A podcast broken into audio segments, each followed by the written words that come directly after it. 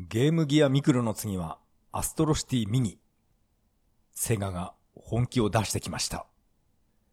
それでは始めましょう。第85回。それは涙で始まった。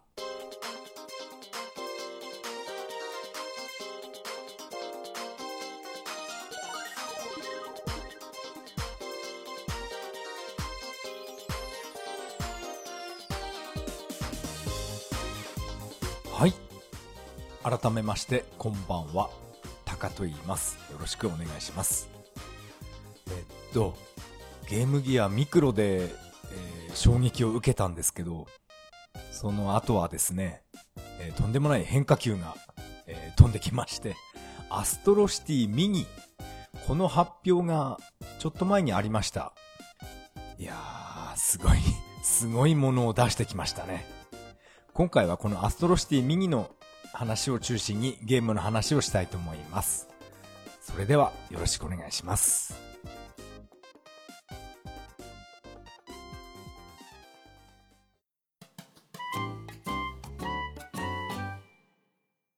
はい。ここからが本編になります。今回はアストロシティミニの話をしたいと思います。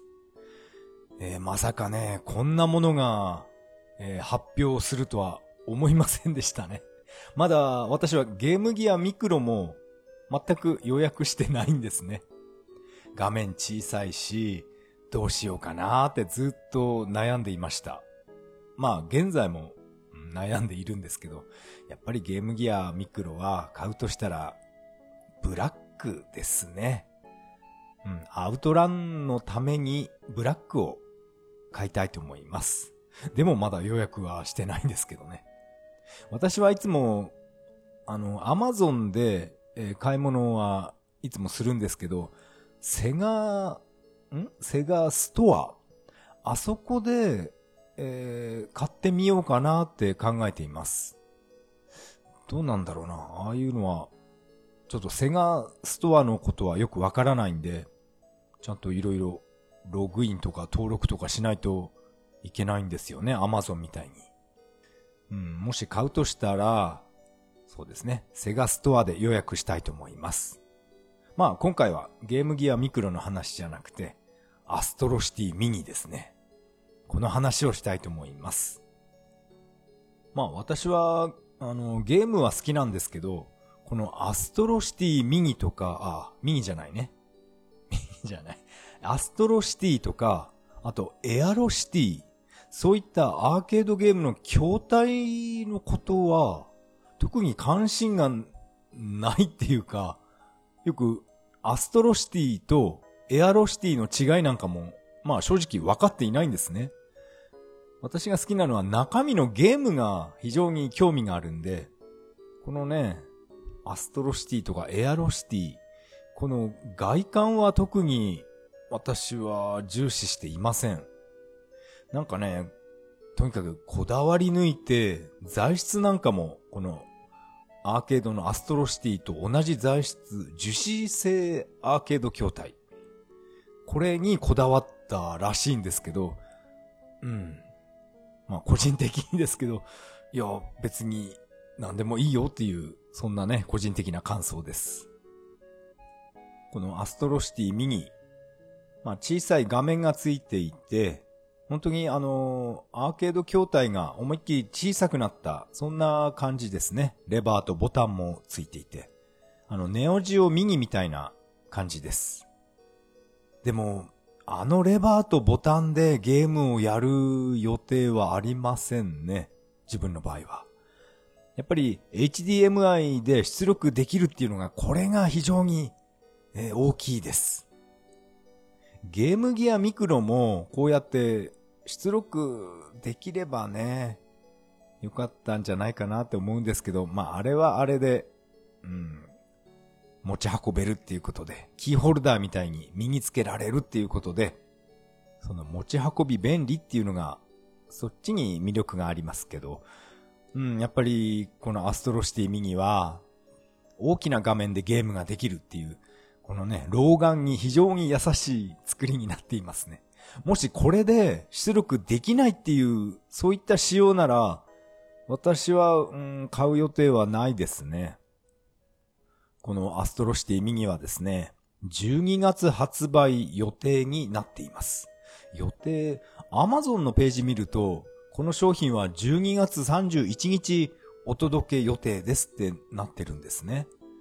31、大晦日に、本当に届くんですかね？まだ発売日、正式な発売日も、日も、えー、セガは発表してないと思います。そして価格が12,800円。税別ですね。そして、あとコントローラーも同時に、えー、発売、えー、されるようですね。ちょっと今、値段を探してるんですけど、コントローラーは、えー、2780円。税別ですね。うん。この値段なら、まあ、買いましょう。ま 私は、私は、えー、買います。そして、えー、収録タイトルが36本入る予定なんですけど、そのうち10本が発表されました。それをちょっと今、サイトを見ながら、えー、発表していきましょう。発表タイトル10本。まずは、バーチャファイター。初代バーチャファイターですね。いいですね。そして、えー、ファンタジーゾーン。ゴールデンアックス。そして、ゴールデンアックス、デスアダーの復讐。これが、これやりたいっていう人本当に多いですよね。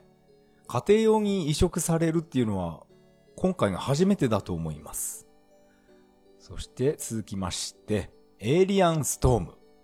いいですね。そしてさらに、エイリアンシンドローム。いやー、懐かしいのが続きますね。えー、コラムス2。えー、あと、タント R。そして10本目は、獣王記。このソフト10本が発表されています。残りの26本っていうのは、いつ発表してくれるんですかね。これが非常に気になっています。えー、この10本のタイトルの中で、私が個人的にこれやりたいっていうのは、やっぱりバーチャファイター1ですね。初代バーチャファイターっていうのは、まあ私は何度も言ってますけど、なんか、なんかね、移植してくれないんですよね。完全移植っていう。やってくれないんです。以前私はプレステ2のバーチャファイター1、えー、なん、なんだっけな、アニバーサリーどうのこうのっていうのをそれを、えー、私は買ったことがありました。でもあれは、初代バーチャファイターじゃなくて、リメイクですね。60フレームになって、ぬるぬる、え、動くバーチャファイター1。私が求めてるのは、あれじゃないんですよね。アーケードと全く同じ30フレームで、もうカクカクした動きで、そして、え、キャラクターのグラフィックもなんかね、あの、折り紙みたいな、折り紙でね、作ったようなあのキャラクターで、あれを家でやりたいんで、60フレームでぬるぬる動いて、さらに、リオンとか、シュンディとか、あと、葵も入ってるのかなそういうね、バーチャー3とか4のキャラクターも詰め込んだ、そういうバーチャファイター1のリメイクじゃなくて、初代を、あの、プレステ2でやってみたかったんですね。でも、それは、えー、願いは届かなかったんです。そして今回、この、バーチャファイター、ん？違う。エアロシティミニでですね、初代バーチャファイターが移植されるっていうことで、これは、私はこれだけでももう、もうこれ買おうって決めました。でもなんかいろんなツイッターとか読むと、このアストロシティミニっていうのは、えー、発売、ん？開発元かな？それが、あの、セガトイズが、す、べ、てやるみたいなんですね。あの、以前の、あの、メガドライブミニみたいに、あれはセガの、何チームっていうのかな。あのね、奥成さんとか宮崎さんがね、中心となって、いっぱい、えー、宣伝してましたけど、あの人たち、あと M2 ですね。有限会社 M2。あの人たちは一切、えー、関わっていませんっていう、そういう記事読みました。だから、M2 が、あの、関わっていないんじゃ、この移植完成度も相当低いんじゃないのっていう、そういう心配の声もネット上にいっぱい上がっていました。そう言われてみると確かに、うん、なんか心配ですよね。でも、セガトイズですから、セガとは全く無関係な会社っていうわけじゃないんですよね。ちょっとその辺 えー、詳しくないんですけど、えっ、ー、とね、例えば、セガサターンの、えー、バーチャレーシング。あれは私は喜んで買いに行って、そして家に帰ってやってみたら、うわ、なんだこれっていう出来だったんですね。あれっていうのは結局、なんかね、どこだっけななんか名前も知らないような下請けに全部丸投げしてバーチャレーシング作らせたみたいで、そしたらあんな散々な出来になって、それを私は今思い出したんですね。もしかしたらこのね、アストロシティミニも、セガの人たちが、なんかね、全然違う会社に丸投げして、それで作ったから、完成度がめちゃくちゃ低いものになるんじゃないかっていう、そういう心配も、まあね、私はゼロじゃないですけど、でもね、セガトイズですから、発売元がセガトイズ、販売元がセガ。うん、これですから、そんなね、あのサターンのバーチャレーシングみたいな、あんなことにはならないとは、えー、思っています。でも、まあ、ほんのちょっと心配はしてます。うん、あの、サターンのバーチャレーシング、本当にあれひどかったなああいうね、セガの、セガのね、看板タイトルって言っていいぐらい、バーチャレーシングあんなに大人気だったのに、それをね、なんだか変な、変なメーカーって言っちゃ怒られるかな。そこにね、丸投げして、そういうことはしてほしくなかったですね。やっぱりあの、M2 のえ、信頼度っていうのはめちゃくちゃ高いですよね。うん、それなりの実績がありますから、あのメガドライブミニとかね、あのこだわりはちょっとものすごいものを感じましたからね。こういったね、細かいところまで移植してくれるメーカーっていうと、私はやっぱりあのゲームのルツボっていう、あの、ん？ルツボチームっていうのかな？あのルツボを思い出すんですけど、現在は M2 にね、取って変わりましたね。もしかしたらあのルツボチームっていうあの人たちが M2 を立ち上げたのかな？そういうわけじゃないのかな？まあ、その辺は後で、えー、ウィキペディアで、えー、調べてみようと思います。本当にね、あの、ルツボチームの移植度、めちゃくちゃ高かったです。まあ、ほんのちょっと不安はありますけど、このバーチャファイター1、非常に楽しみです。これ1993年のゲームなんですね。いやー、めちゃくちゃ古いですね。93年か。えー、そして、えー、と、ファンタジーゾーン、これも収録されますけど、これはね、セガサターンでもう完全移植されてますから、正直私はこれはね、もうサターンでいいんじゃないかなって思ってます。あと、ゴールデンアックス。これのアーケード完全移植っていうのは、うん、これは楽しみですね。ゴールデンアックスはメガドライブで、もう友達と2プレイが非常に楽しい思い出があります。今やってもゴールデンアックスは、あメガドラミニですけど、あミニ、ミニとか、まあ実機もありますが、今やっても、この家庭用のゴールデンアックスは盛り上がりますね。でも、アーケードの完全移植、あの、魔法のグラフィック、派手なグラフィックが家で見れるっていうのは、うん、楽しみにしています。そしてこのデスアダーの復讐。これ、ね、なんで今まで家庭用に出なかったんでしょう。理由が知りたいぐらいですね。何か何かに引っかかってたのかな著作権とか。やっと、えー、家庭に、家庭用に移植されるっていうことで、まあ、ツイッター上なんかでもものすごい、えー、歓声が上がっていました。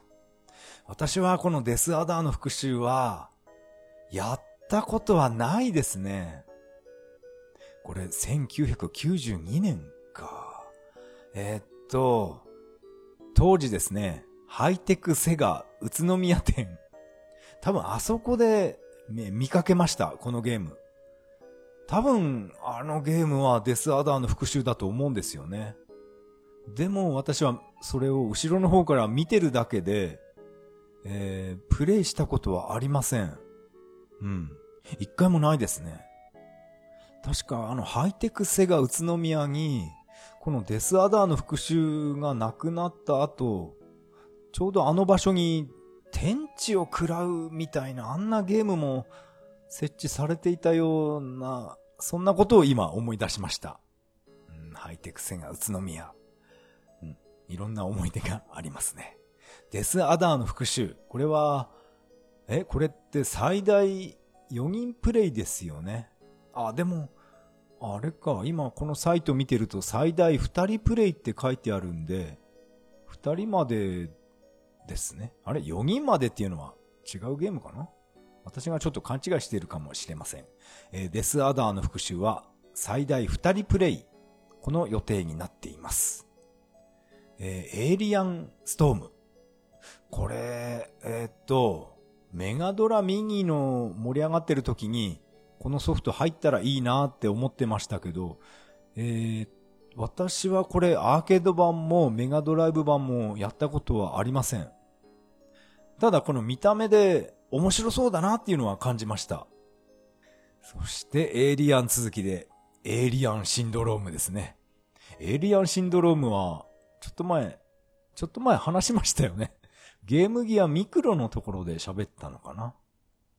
エイリアンシンドロームは、えー、ゲームギア版が私は大好きですっていう話をしたんですよね。プレステ2版は、なんかね、画面が明るすぎて、あの、なんか怖くないんですよね。怖くね。やっぱ画面は薄暗い方が、あの、バイオハザード1みたいに、暗い方が、なんかね、恐怖感が倍増するっていうかなんていうかね。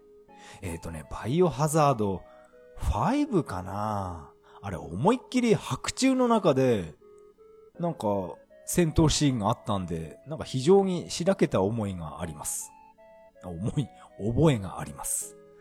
バイオハザード5はプレステ3版ちょっとプレイしてすぐ売っちゃいましたね。やっぱり白昼で戦闘するんじゃなくて、やっぱね、薄暗い洋館の中で、そこでね、ゾンビ、動きが遅いゾンビと戦うっていうのが、それがね、怖いですね。なんでバイオの話になってんのかなこのエイリアンシンドローム。これも、え、私は楽しみにしています。えー、次は、コラムス2。これは、私はプレイ経験ありませんね。コラムス2ってメガドライブにも出てるんでしたっけ？えー、2になると、えー、私は本当にわかりません。コラムスは1がもう完成されているから2はいいんじゃないですかね。2って何か新しい要素あるのかな？ちょっとわかんないですね。さあ、じゃあ次は、タント R。えー、これが収録されています。タント R は、うん、やっぱりメガドライブ版が面白い、面白かったんですよね。まあメガドライブミニでも入ってますけど、タント R は本当に人気ですよね。あ、やっぱりこれにも書いてありますけど、最大2人プレイって書いてありますね。タント R は、うん、メガドライブはよく友達と4人でプレイしましたけど、やっぱりこのアストロシティミニでは、コントローラーの都合で最大2人プレイなんですね。あ、やっぱりデスアダーの復習もアーケード版は4人までできましたよね。私の勘違いじゃないと思います。タント R も、最大2人プレイ可能です。まあ私はね、主に1人でやると思うんで、2人プレイでも4人プレイでも私はね、コントローラー1個しか買わないんで、一人、一人プレイになります。えっ、ー、と、そして最後はですね、重王機。このアーケード版の移植が、えー、決定しています。アーケード版の重王機やったこと1回ぐらいあったかなやっぱり重王機って言うとメガドライブ版で、うん、友達と二人でやってましたね。そして、えー、前にも、前にも多分言ったと思うんですけど、このメガドライブの重号機のサウンドテストのあそこでですね、えー、カセットテープに音楽を録音して、それを聞きながら私は高校に行ってました。あのね、アイワの安いウォークマンバイト代で買って、それで、えー、メガドライブの重王機を聞きながら高校まで、ね、あの、悪ばっかりの、えー、川浜高校へですね。川浜高校って名前じゃないですけど、とにかくね、あの悪い学校へ重王機を聞きながら自転車を一生懸命漕いでました。そしてですね、重王機の、あの、獣に、狼に変身した後の BGM ですね。チャチャチャチャチャチャチャチャーンっていうあの曲を、あの曲に差し掛かると、自転車のペダルを漕ぐスピードが速くなるんですね。あの曲を聴くと。そんなことをやりながら、えー、高校に通っていました。いいです。あの曲好きなんですよね。変身した曲。まあ私は今でもあの、ロッキーのテーマを聴きながら筋トレはやってます。やっぱり音楽によって、このテンション上がりますよね。テンションが上がる曲っていうのは人それぞれあると思います。私は、うん、ロッキーのテーマですね。収録タイトル10本の紹介は以上になります。残り26本、気になりますね。一体何が入るんでしょう？そういったね、収録タイトルを、収録タイトルを予想してる YouTube がいっぱい出ています。みんな、やっぱね、このアストロシティミニ、えー、興味あるんですね。アストロシティミニっていう名前だから別にセガのゲームだけじゃないんじゃないのっていう、そういう、えー、声も結構ありました。だから、アストロシティに入っているゲームですね。まあ、セガに限らないですよね。スト2なんかもアストロシティに入っていたらしいんですけど、私は当時ゲームセンター行ってましたけど、その筐体がアストロシティだったのか、うん、エアロシティなのか全然、本当にね、筐体に関しては何にも気にもしなかったのでわからないんですよね。でも YouTube をいっぱいね、そういったものを見ると、カプコンの格闘も2、3個入ってくるんじゃないのっていう、そういう予想している人もいました。あとはね、うん、バーチャー1が入ってるんだから、バーチャファイター2も絶対これは硬いだろうっていう、そんな意見もありました。言われてみれば、そうかな、バーチャ2入るかな。えー、私はプレステ3でバーチャファイター2、うん、ダウンロード購入して、あれで私は大満足しています。プレステ2版のあれが完全移植、アーケード版よりなんか綺麗に、綺麗に見えるんですけどね。リメイクってわけじゃなく、あれで私は満足しているので、アストロシティミニに入らなくても、バーチャファイター2はいいかなって思っています。アストロシティミニにぜひ入れてほしいっていうと、やっぱりマイケル・ジャクソン、あの、ムーンウォーカー、あの声が、意見がすごい多いですね。私はあれアーケード版もメガドライブ版も一度もプレイしたことはありません。YouTube で動画は見たことあるんですけど、あれ、アーケード版とメガドライブ版、随分違うんですね。えー、っと、どっちが人気なんでしょう？アーケード版をぜひ、えー、入れてくれっていう、そういう意見多いんですけど、やっぱりね、いろいろ権利関係で、うん、絶望的なのかな。あのゲームの権利って誰が、誰が持ってるのかわからないからダメなのかな？ちゃんと明確になってないから。本当に何年経ってもあのマイケル・ジャクソンのゲームは移植してほしいっていう声が途切れませんね。あとは見かけたのはセガのズンズン教の野望。あのゲームを入れてくれっていう、そういった、えー、ツイッターだったかな？ツイッターで見かけましたね。この名前が、ズンズン教の野望っていう、この名前が非常にね、インパクトありますよね。えー、私はやったことないです。YouTube で見たことはあります。あれ、なんだ？変なゲームですよね。でも、ね、タイトルが面白いです。あとは、なんかね、アストロシティを、もうその枠を超えて、セガの昔のアーケードゲーム、あの、アウトランナーズとか、まあ、ターボアウトランとかですね。ああいったアーケードゲームを純粋に入れてくださいっていう、そういう書き込みも多かったですね。私もそれは同じ考えなんですけど、それだったら、今回のこのアストロシティミニじゃなくて、なんていうかな、レースゲームばっかり収録した、そういったものを出してほしいんですね。アウトランミニみたいな。アウトラン、アウトランの筐体の形をした小さいやつですね。アウトランミニ。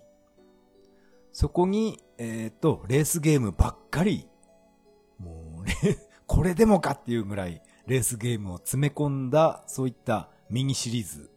それを出してくれたら、個人的に嬉しいです。アウトラン、アウトランは、うん、セガサターンで私は満足してるんですけど、まあ、アウトラン。ターボアウトラン。アウトランナーズ。あと私がよくやっていたのは、スーパーモナコ GP ですね。あと、スカットレースなんかもやってましたね。あと、ラッドモビール。まあ、サターンでいうゲイルレーサーですね。そういったものの、えー、完全移植っていうのもやってくんないかな。そして、まあそういったね、レースゲームをやるのは、コントローラーじゃつまんないですから、まあ、プレステ2とか3に発売されている GT フォースなんかが USB で、あれ ?USB でしたよね ?GT フォース。あれが使えるようになってるっていう。それだったらね、本当に私は、えー、どんなに値段高くても、えー、予約すると思います。ぜひね、自分の家の家の中で、まあ GT フォースは今売ってしまったんですけど、まあそういったね、レースゲームてんこ盛り詰め合わせっていうのが発売されたら GT フォースもう一回買いますよ。自分の家で、うん、アウトランナーズとか、あ、そっか、パワードリフト。それが GT フォースで遊べるとなったら、なんかね、夢のようですね。スーパーハングオンみたいなバイクレースも、うん、欲しいですけど、バイクレースをハンドルコントローラーでやると、どんな感じになるのかな？なんか想像つかないですけど、うん、ハングオン、スーパーハングオン、あとマンクス TT とか、あの辺の完全移植も、うん、欲しいな。結局セガのゲームばっかりになっちゃうんですけど、レースゲームの詰め合わせ、ぜひこういうのも、えー、セガにお願いしたいです。このアストロシティミニにバーチャファイター1が収録されるっていうことで、それを記念しましてですね、えー、私はセガサターンのバーチャファイター1、それを、えー、1時間ぐらい、1時間近くプレイして、それを YouTube にアップしてみました。アップしてみたんですけど、なんかね、とんでもない音ずれなんですね。音がずれてしまって、なんだこりゃっていう感じなんですけど、まあこれどうしようも直しようがないんで、まあそのまんまアップロードしたっていう経緯があります。えー、興味がある方は見てやってくださいね。本当にひどいです。音がずれてます。なんでああなっちゃうのかなやっぱり、やっぱりね、ちゃんとしたゲームレコーダー買わないと、しっかりとした録画っていうのはできないのかなこれはね、久々にひどいものをアップロードしてしまったっていう反省もあるんですけど、まあね、こんなのは誰も見ねえだろうっていう、そんなね、感じでアップロードしました。今回のアストロシティミニの話は以上になります。ありがとうございました。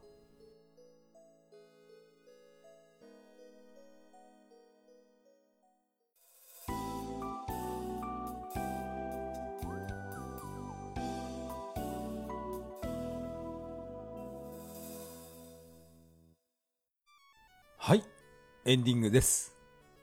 エンディング曲はメガドライブ版ソーサリアンから Beautiful Day になります。第85回目の配信、いかがだったでしょうか？今回はアストロシティミニの話をしてみました。本当にね、楽しみですね。発売日が12月っていう、これだけしか情報が出てないんですね。12月のいつなのかな？上旬。まあ早い方がいいんですけど、メガドライブミニから始まって、そしてゲーム、ゲームギアミクロ。そして今回のこのアストロシティミニ。なんかね、セガが狂ってきたっていうか、本気出してきましたよね。でも、セガと言ってもなんか、セガトイズだから、俺は心配だっていう、そういう書き込みも、ちょっとね、ちょっと多いですね。大丈夫、大丈夫ですよね。まあ本編でも言いましたけど、サターンのバーチャレーシングみたいにはならないですよね。なんかちょっと心配だな。なんかチラッと見たんですけど、このセガトイズの画像が、ん？セガトイズのサイトに載っていた画像かな？そこでバーチャファイターの記事があって、そしてそのボタンの配置が A, B, C がパンチ、キック、ガードっていう、そう書いてあったんですね。その画像に対してのツイートがものすごかったですね。この ABC っていうのは、パンチ、キック、ガードじゃなくて、ガード、パンチ、キックって、まさかこれに変更できるんだよなっていう、そういうツイートがいっぱいありました。そういうことをセガトイズの人は、ちゃんとね、見てくれてますよね。もし何にも知らずに、なん、なんていうかな、あの、プレステミニみたいに、とりあえずこのゲームたちを突っ込んでおけば、お前ら買うだろうみたいな、ああいう出来にはなってほしくないんですよね。プレステミニって本当になんかね、大失敗しましたよね。この辺のゲーム入れときゃ、お前たち買うんだろうっていう。そんなね、やり方じゃ、全く売れないですよ。だから、バーチャファイターのあのボタンは、あれ、セガトイズの人間違えたのかな？あれでね、パンチ、キック、ガード、それでもいいんですけど、ちゃんとキーコンフィグで変更できれば、まあ、何の問題もないです。変更できないとなると、あのボタン配置では、バーチャファイターは、私はやりたくないですね。パンチ、キック、ガードっていう、この3つの並びでは、えっ、ー、と、投げ、投げ技とかがちょっとね、指の、えー、置き方変えないといけないんで、ちょっとね、なんか心配事が大きくなってきました。あのツイートは見ない方が良かったなあれね、本当に、ツイートにもありましたけど、セガトイズの人を気づいてくれっていう、このね、ファンの、セガファンの叫びをぜひ、えー、耳を傾けてほしいです。なんか、なんか熱くなってきましたね。プレステミニは本当にひどかったんですね。そう考えると。私はまあもちろん買ってないですし、仲のいい友達も誰一人プレステミニは買っていません。なんか評判もひどいですよね。収録されているソフトによって、ソフトによって遅延が大きいものと小さいもの、そういったね、なんかめちゃくちゃらしいんですね。あとボタンのコンフィグ、コンフィグもないのかな？で、あの画面のアス比っていうのかな？あれも変更できなくて、もうとにかくひどいっていう、ひどい話しか、ネット上に上がっていませんね。うん、アストロシティミニ、大丈夫だよなきっと。大丈夫だよ。うん、信じてます。セガトイズを、えー、皆さん信じましょう。ここでメッセージを紹介したいと思います。ツイッターからハッシュタグ、それは涙で、えー、これで、えー、メッセージをいただきました。代表さん、ありがとうございます。隠し玉ありましたね、とメッセージをいただきました。ありがとうございます。本当にね、これ、代表さんが予想していた通り、ものすごい隠し玉がね、私のところにも飛んできて、思いっきりね、デッドボールになりましたね。すごい球が飛んできました。まさかね、こんなにアーケードゲームをこんなにね、てんこ盛りにした、そんなものを発売するなんて、予想もしていなかったですね。誰か予想していた人いますかね？いやー、これはね、本当に嬉しい悲鳴です。代表さんもぜひ、えー、このアストロシティミニ、えー、買ってくださいね。代表さんはね、多分4つぐらい予約されるんじゃないでしょうかね。えー、代表さんメッセージありがとうございました。えー、次のメッセージは、ネオさん、ありがとうございます。えっ、ー、と、これはですね、バーチャファイター1のサウンドトラック、このリンクを、えー、貼っていただきました。ありがとうございます。このバーチャファイター1の、えー、サウンドトラック、いいですよね。バーチャファイター1は、えー、私はアーケード版よりもセガサターン版の方が、えー、プレイ時間がめちゃくちゃ長いんですね。サターン版とアーケード版っていうのは音楽が若干違いますね。特にジェフリーステージなんかはなんかね、かなり雰囲気が違う曲になっています。私はもともとバーチャファイターはサラを使って、えー、プレイしているので、サラステージが一番好きですね。サラステージ、バーチャファイター1は、あのー、下から光が当たってる光源処理が非常に綺麗なんですね、あのステージは。あのステージだけですね。ああいった光源処理してるのは。そこをサターン版はちゃんとね、えー、頑張って表現してくれたので、やっぱりバーチャファイター1、いいですね。バーチャファイターリミックスはそういった光源処理してくれなかったんですよね。あの、サラステージ。それがちょっと残念でした。まあ、今回、今回その サタン版の話は関係ないですね。えー、このサウンドトラック、えー、懐かしいです。ネオさん、えー、メッセージありがとうございました。メッセージは以上になります。このポッドキャストでは皆さんからのメッセージをお待ちしています。シーサーブログの投稿フォーム、またはツイッターからハッシュタグ、それは涙でとつぶやいていただけると大変励みになります。えー、最後は雑談をして終わりにしたいと思います。えっ、ー、とですね、私は、えー、ついにえ社長のもとに行きまして、えー、社長、えー、数分よろしいでしょうかっていう 改まってですね、えー、会社を、えー、辞めることに決めましたと、えー、報告してきました。えー、そしてですね、えー、8月、えー、お盆まで私は出勤して、そしてもう終わりになります。えー、ついにね、まあ、こう、なんていうかな、散々悩、悩みましたね、やっぱり。10年間勤めた会社を辞めるっていうのは、本当にね、勇気がいりましたね。でも、いつか決断しないといけないなと思って、思い切って、えー、社長のもとへ、えー、行ってきました。まあ、いろいろと、まあ、社長と、え、会話をしてですね、えー、なんとか、え、了承してもらったので、まあ、めでたく、え、退職ということになります。いやー、ついにね、やってしまいましたね。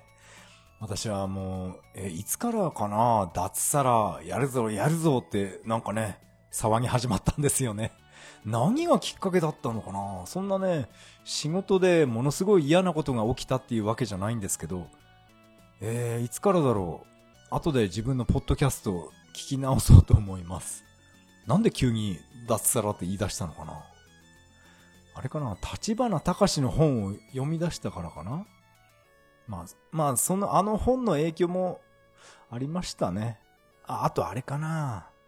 栃木県にあの、脳トレの、あの、川島教授の講演会を聞きに行って、いろんな話を聞いて、あれも確かに刺激になったかな。ちょっと何がね、引き金になったかわからないんですけど、なんか私は急に、うん、脱サラに目覚めたんですよね。うん、そしてパソコンの勉強を始めて、そして、えー、今回こうやってね、えー、別に社長と殴り合いの喧嘩したわけじゃないんですけど、なんとかね、こう、了承してもらいました。8月のお盆まで、お盆まではね、もう汗だくで汗だらだら流しながら、えー、作業をする予定です。その仕事が終わったらもうお盆休みですね。永遠にお盆休みに入ります。永遠にってわけじゃないですけど。確か今年の私の会社のお盆連休は4連休ですね。うん。私は4連休では、ありません。まあ、有給休暇も、えっと、30、まあ、1ヶ月分ぐらいあるっていう話なので、まあね、もうちょっと、ゆっくりと時間を使えそうです。時間を使えるっていうのは遊びに行けるっていうそんな考えは全くありません。まだまだこのパソコンの勉強をしないとですね、収入がゼロになるわけですから、正直ね、それが一番ネックでしたね。会社を辞めるっていう、この決断するまで本当に私はね、なんか、うつ病じゃないですけど、相当塞ぎ込んでましたね。うん、あれはちょっと、まあ、自分でも驚きましたね。まさか俺がここまで落ち込むんだみたいな、そんなね、気持ちになりました。会社を辞めて、収入ゼロで、大丈夫かっていう、そんなね、不安、不安だらけでしたね。このパソコンの勉強も終わったわけじゃないし、パソコンを使って稼げるようになったわけでもなく、実績があるわけでもなし、本当に今辞めて大丈夫かっていう、ずっとね、自問自答をしていました。でも、1日8時間、こんなにね、会社に取られて、この8時間パソコンの勉強に回したらもっと早くスタート切れるんじゃないかなっていう、そういう考えに切り替えまして、だったら、もう1日も早く会社辞めた方がいいんじゃないかなって思うようになりました。そこでもう、もう決めたっていうことで、もうお盆で終わりにしますっていう社長のところに 言いに行ったんですね。うん、あのね、やっぱ勇気いりましたね。まあでもこれはね、周りに何と言われようと自分で決断したことですから、たとえね、この決断が元で、本当にこの、ね、生活がガラッと変わって、えー、家を失うようなことになるかもしれないですけど、まあ、そうなったとしても、これは自分が決めたことですから、えー、誰のせいでもありません。もうそれ、そのぐらいの覚悟じゃないと、ちょっとね、できないですよね。この退職日が決定して、なんかね、肩の荷が下りたっていうか、急にね、気分的に楽になりました。あんなにね、塞ぎ込んでいたんですけど、一気に楽になって、ああ、もう来月で、もう、来月がゴールだっていう、ゴールが見えると、なんか仕事もね、それなりに、えー、元気になって仕事できるようになりました。不思議なもんですね。